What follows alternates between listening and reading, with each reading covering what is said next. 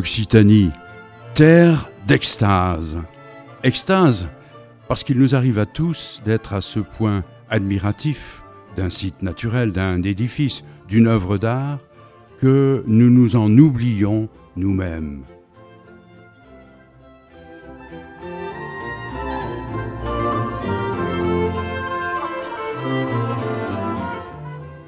Bonjour à toutes et à tous. Pour cette nouvelle émission, nous avons choisi de nous rapprocher de celles et ceux qui animent le conte en Occitanie. Nous portons notre attention sur les praticiens de cette parole vivante qui fournit sa part de littérature, qui traverse et réjouit les pays et les hommes dans une oralité artistique et personnalisée. Le conte captive notre imaginaire et nos sens par la poésie et l'intensité de ses propos. Pour aller à la rencontre des conteurs d'Occitanie, quoi de mieux que le récent ouvrage signé Rina, paru chez Aux Quatre Vents. À la faveur de ces rencontres avec douze conteurs, euh, l'auteur nous les rend familiers tout en faisant mieux comprendre en quoi consiste leur richesse humaine et littéraire. Rina se présente comme autrice, artiste, voyageuse. Avec ce livre, elle est donc aussi notre guide à travers les pays des conteurs des Pyrénées. Mais au fait, qu'est-ce que le conte? Qu'est-ce qu'un conteur, d'ailleurs?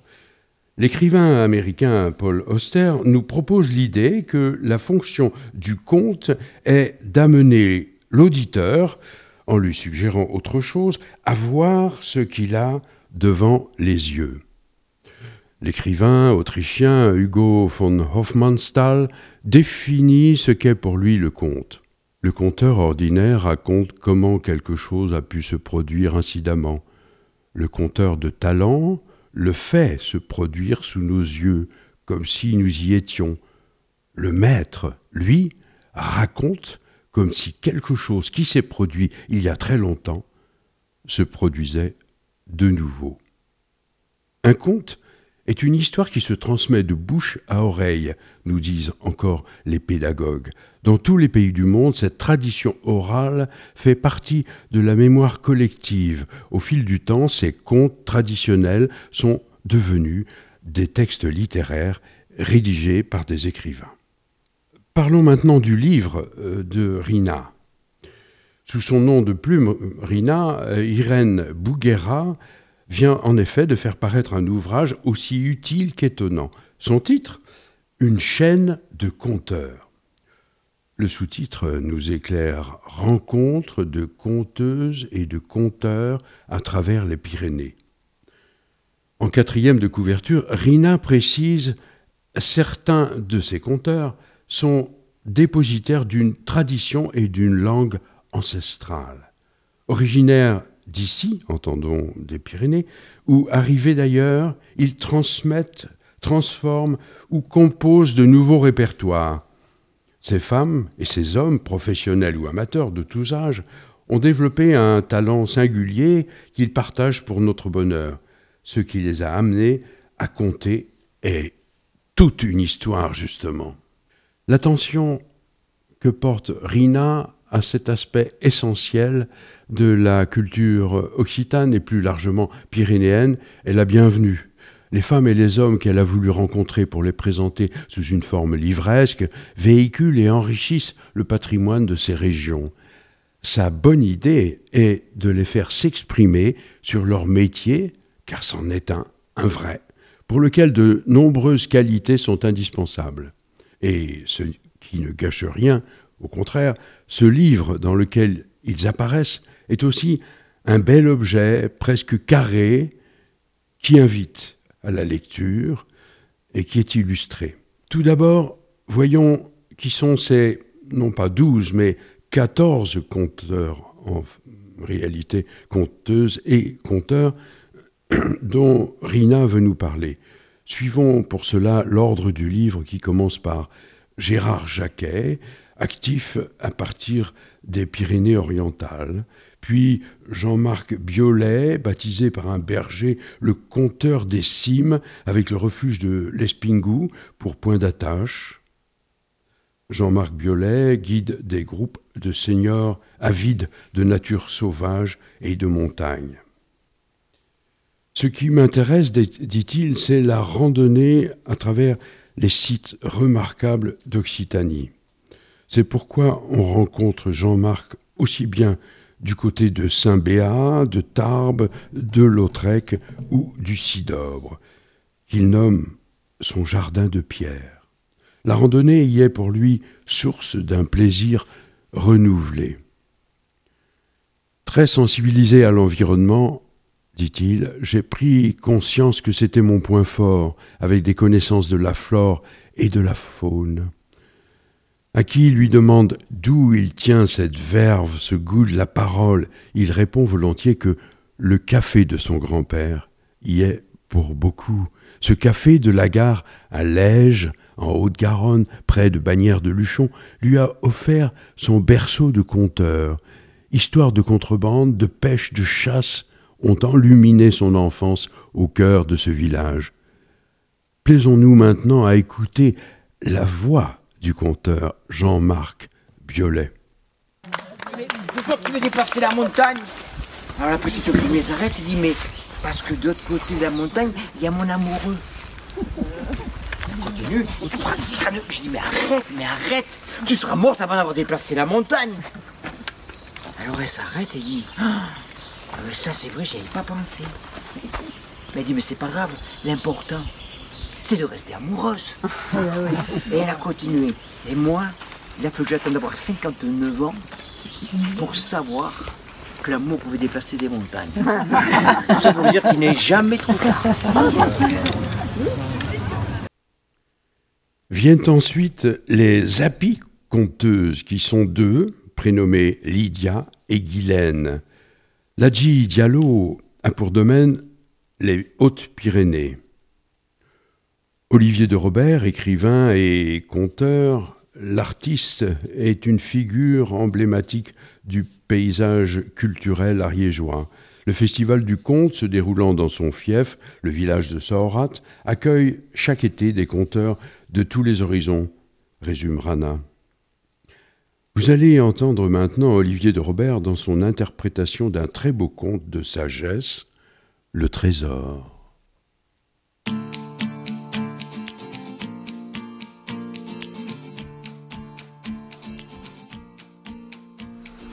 C'est l'histoire d'un homme, un homme pauvre. Tout ce qu'il a, une maison tordue, bossue, ventrue, fendue, avec quelques volets autrefois bleus que le vent a disjoints depuis longtemps, mais, mais avec sur son versant sud un vieux pommier tordu qui fait un coin d'ombre à faire rêver un professeur de sieste. Et donc il y fait la sieste puisqu'il a que ça. Et alors il se trouve qu'à chaque fois qu'il y fait la sieste, il rêve cet homme. Et il a toujours le même rêve obsédant, permanent. Il rêve d'une ville. Voilà, d'une ville lointaine, d'une ville inconnue, d'une ville de rêve, mais dont il sait qu'elle est traversée par un fleuve, enjambée par un pont, et que sous ce pont, là, sous, sous la première arche, il y a un trésor il le sait, il le, sent, il le rêve. Mais c'est qu'il le rêve chaque jour, il le rêve à chaque sieste, ça l'obsède, ça, ça, l'empêche de dormir, voilà, ça l'empêche de rêver, bref, enfin, un moment, il faut qu'il se le dise, il me faut ce trésor. Si j'en rêve à chaque instant, c'est qu'il existe. Alors il est parti.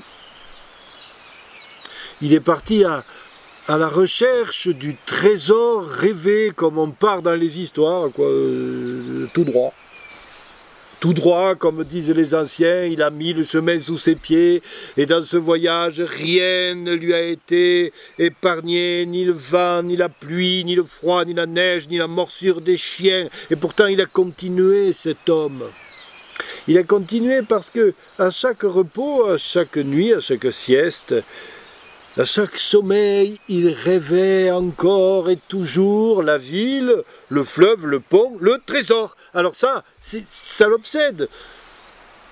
Surtout qu'à chaque sieste, à chaque somme, à chaque rêve, ça se fait plus précis.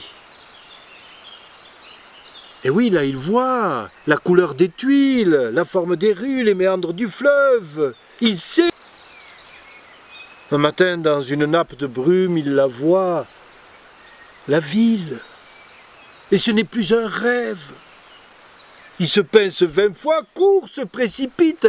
Il n'est absolument pas surpris de trouver le fleuve, le pont, le chemin dans les ajoncs qui y mènent, l'arche.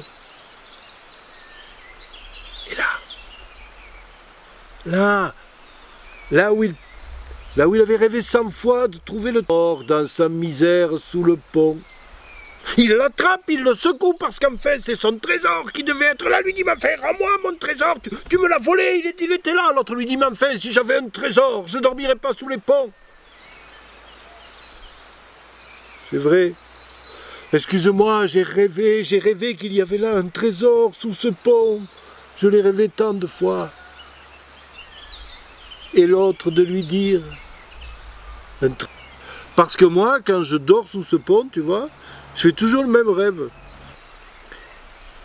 Mais moi, moi je rêve pas du pont, moi. Moi je rêve d'une, petite maison. Ah, si je savais où elle est.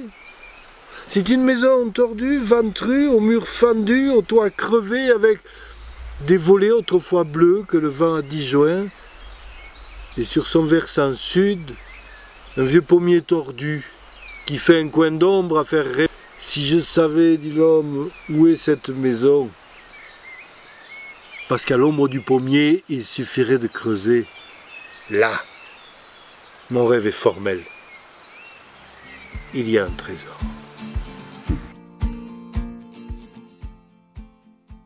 Louis Espinassou, que nous allons entendre maintenant nous exposer ses principes de conteur et de pédagogue figure aussi dans le livre de Rina.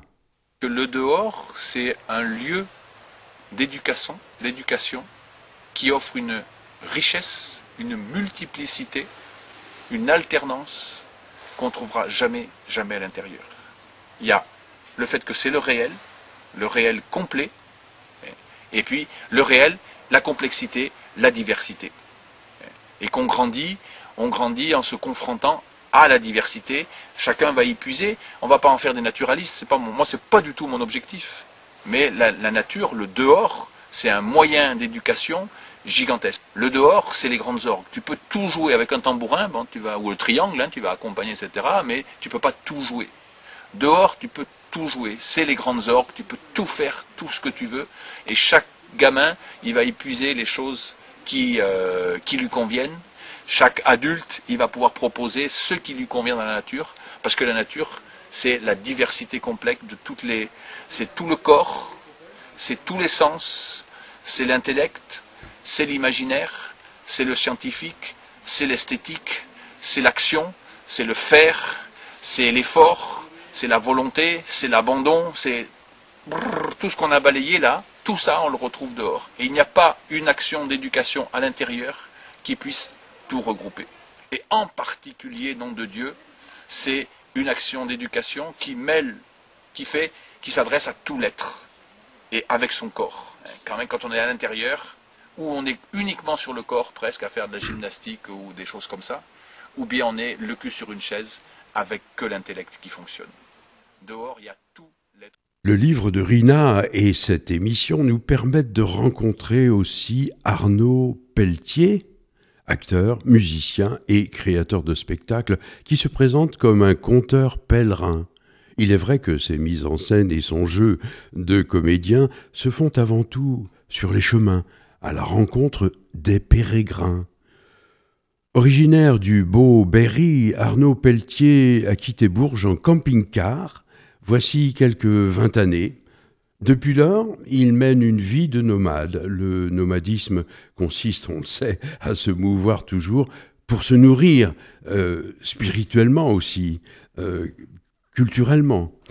Dans le cas de ce très moderne nomadisme, les nourritures en question sont donc d'ordre spirituel, artistique et intellectuel. Ses multiples activités d'auteur, de comédien, de danseur et de pèlerin lui offrent d'innombrables opportunités de rencontres. Âgé maintenant de 40 ans, Arnaud a fini par se trouver. Il sait ce qu'il est en tant qu'individu, comme en tant que comédien. Des amis bienveillants tiennent épisodiquement le rôle de miroir conseil. Parmi eux, Marie-Madeleine Sommier de la compagnie MMM s'exprime régulièrement sur les nouvelles créations scéniques d'Arnaud, telles qu'une version du Petit Prince d'Antoine de Saint-Exupéry.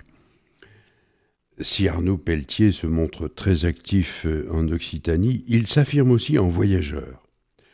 Visitant notamment l'Inde, le Brésil et nombre d'autres pays du globe où il joue, écrit et anime des projets.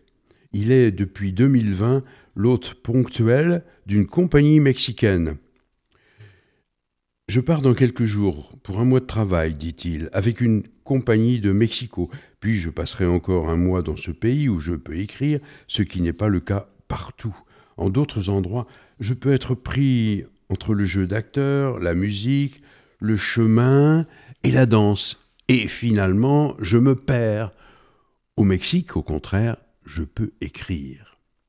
Écoutons donc la voix d'Arnaud Pelletier, ce conteur pèlerin, à travers quelques miniatures saisies sur le vif devant un parterre de marcheurs enthousiastes.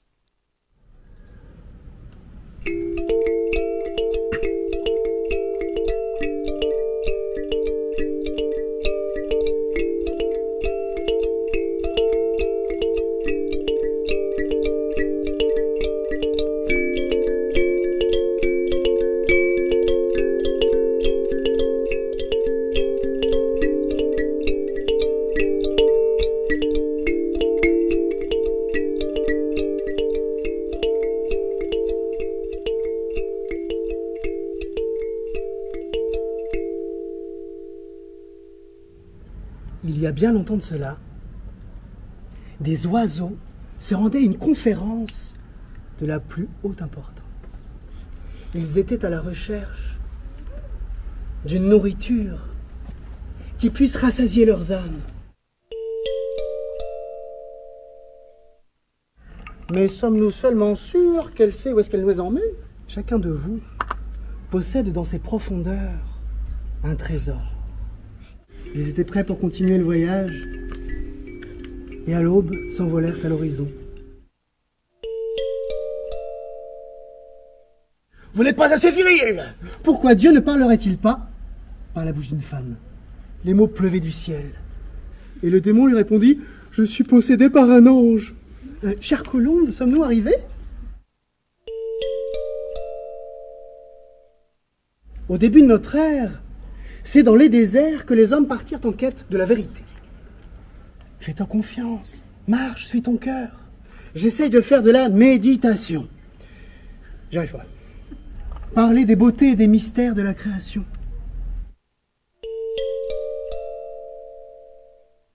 Mais qu'est-ce donc que la vraie joie s'écrit frère Léon? Où étais-tu lorsque je pleurais sur ton absence? Le vent lui confia une à une les paroles des oiseaux. Vous faites maintenant partie de la grande famille des pèlerins. Bon voyage à travers les vallées. Buen camino. Merci.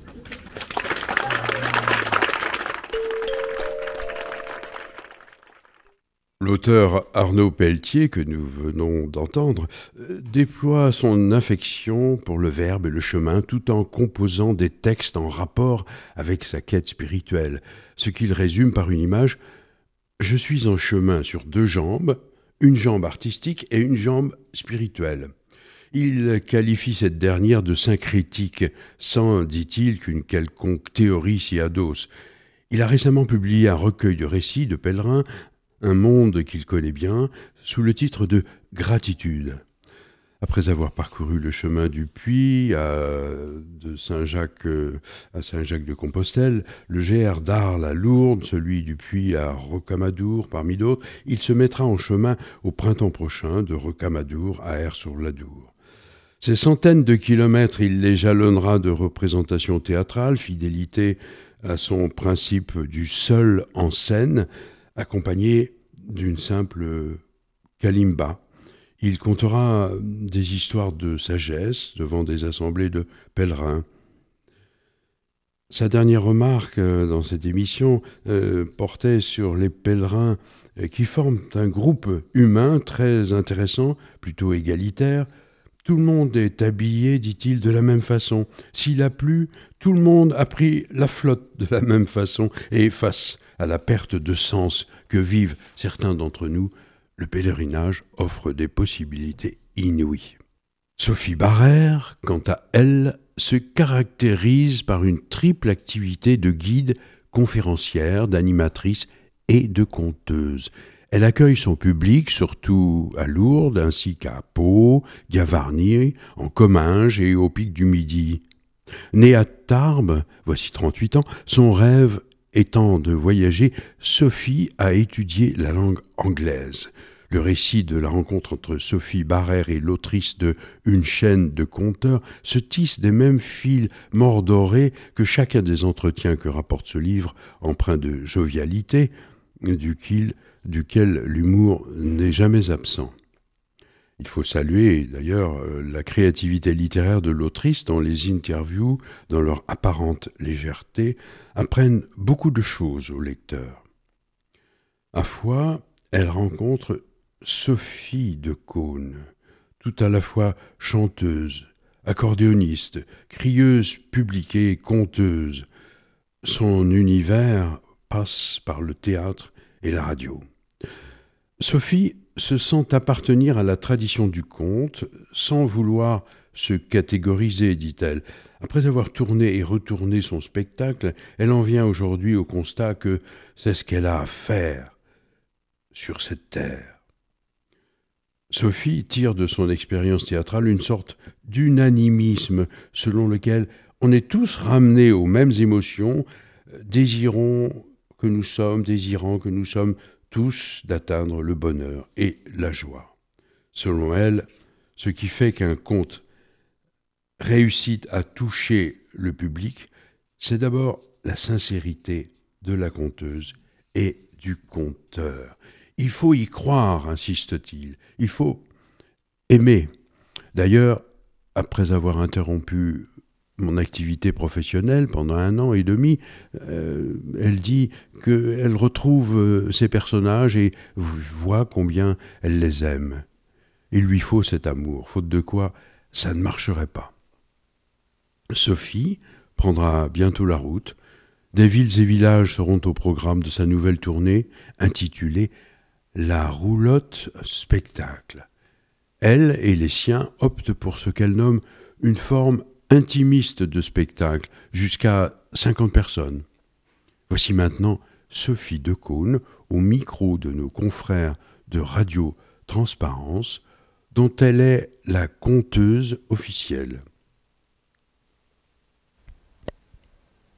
C'est l'hiver. Le soleil se couche sur la terre besoin de repli, et puis d'un bon lit pour voir en dedans ce qui lui. Je dis pause, et l'impose, c'est une chose que j'ose. S'enrouler, se cacher, rentrer dans son terrier sans jamais se soucier de ce qu'on va penser. Ils diront ce qu'ils voudront. Je suis dans ma maison, au chaud, au creux de moi je me berce tout bas je plonge dans la pénombre, redécouvre mes ombres, balance dans une ronde vagabonde. L'hiver me met la tête à l'envers, c'est éphémère, et je sais la lumière solidement ancrée dans la terre. Au cœur de l'hiver, j'espère.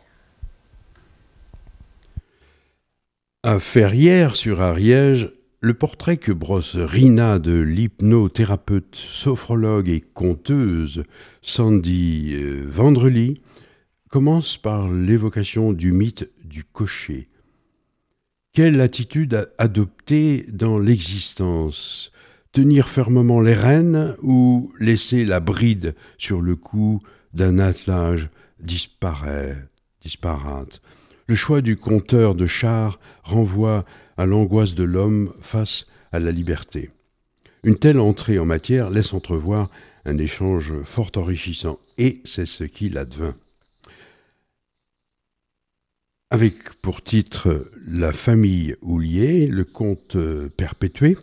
Le chapitre consacré à Daniel Houlier et sa fille Claire suggère des représentations conjointes, enfin pas tout à fait. Claire a vite pu voler de ses propres ailes, tout comme le magnifique roi des papillons de son conte éponyme. J'avais quinze ans, dit-elle, quand papa m'a invité à monter sur scène. Quant à papa Daniel, justement, une méchante chute de parapente a changé sa vie, l'a fait passer des cuisines d'un restaurant à la scène et au conte le CEP. Ouais, c'est le, surnom qu'un de mes amis conteurs euh, de l'Ariège m'a donné un jour qu'on se retrouvait en montagne. Oh, ben, c'est pas très difficile. Et déjà, vous, imaginez euh, déjà euh, d'habitude le grand béret là qui, qui me recouvre et, puis voilà un hein, relativement rondouillard. Hein. Ouais, ça s'invente pas. Hein. Enfin, mon véritable nom, c'est Daniel Houlier.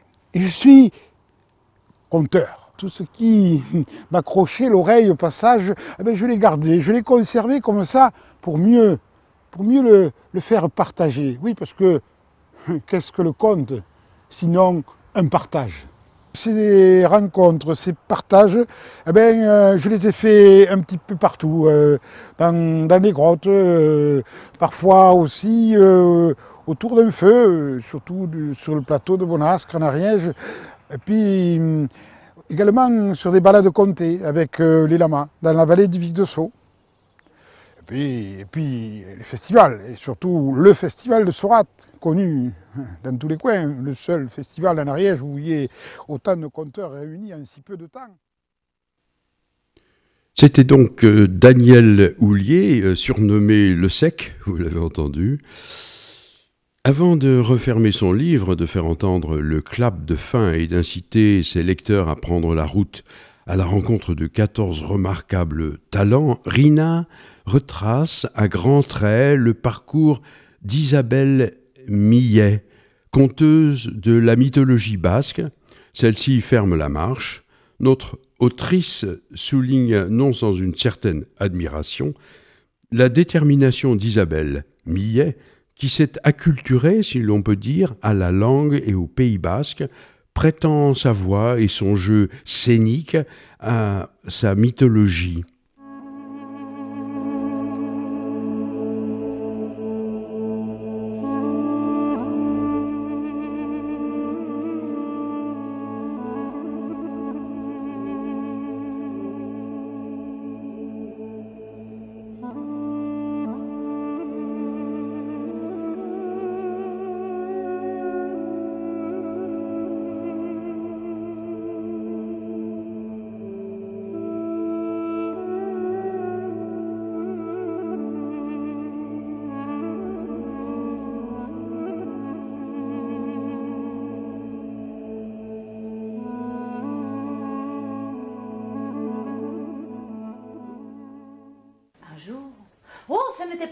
Jour. C'était un jour très spécial. C'était la veille de Noël.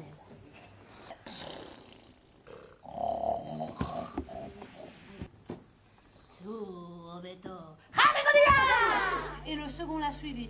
Et la troisième, la troisième, la troisième virevolta, monta, descendit, remonta, tournant en l'air, voltigea tout droit devant à faible distance et finit par retomber ses trois fils devant les portes du château. Souffla les plumes, et l'aîné suivit celle qui partit vers l'est, le second celle qui partit vers l'ouest. Le vieux roi hésita, mais à la fin il céda.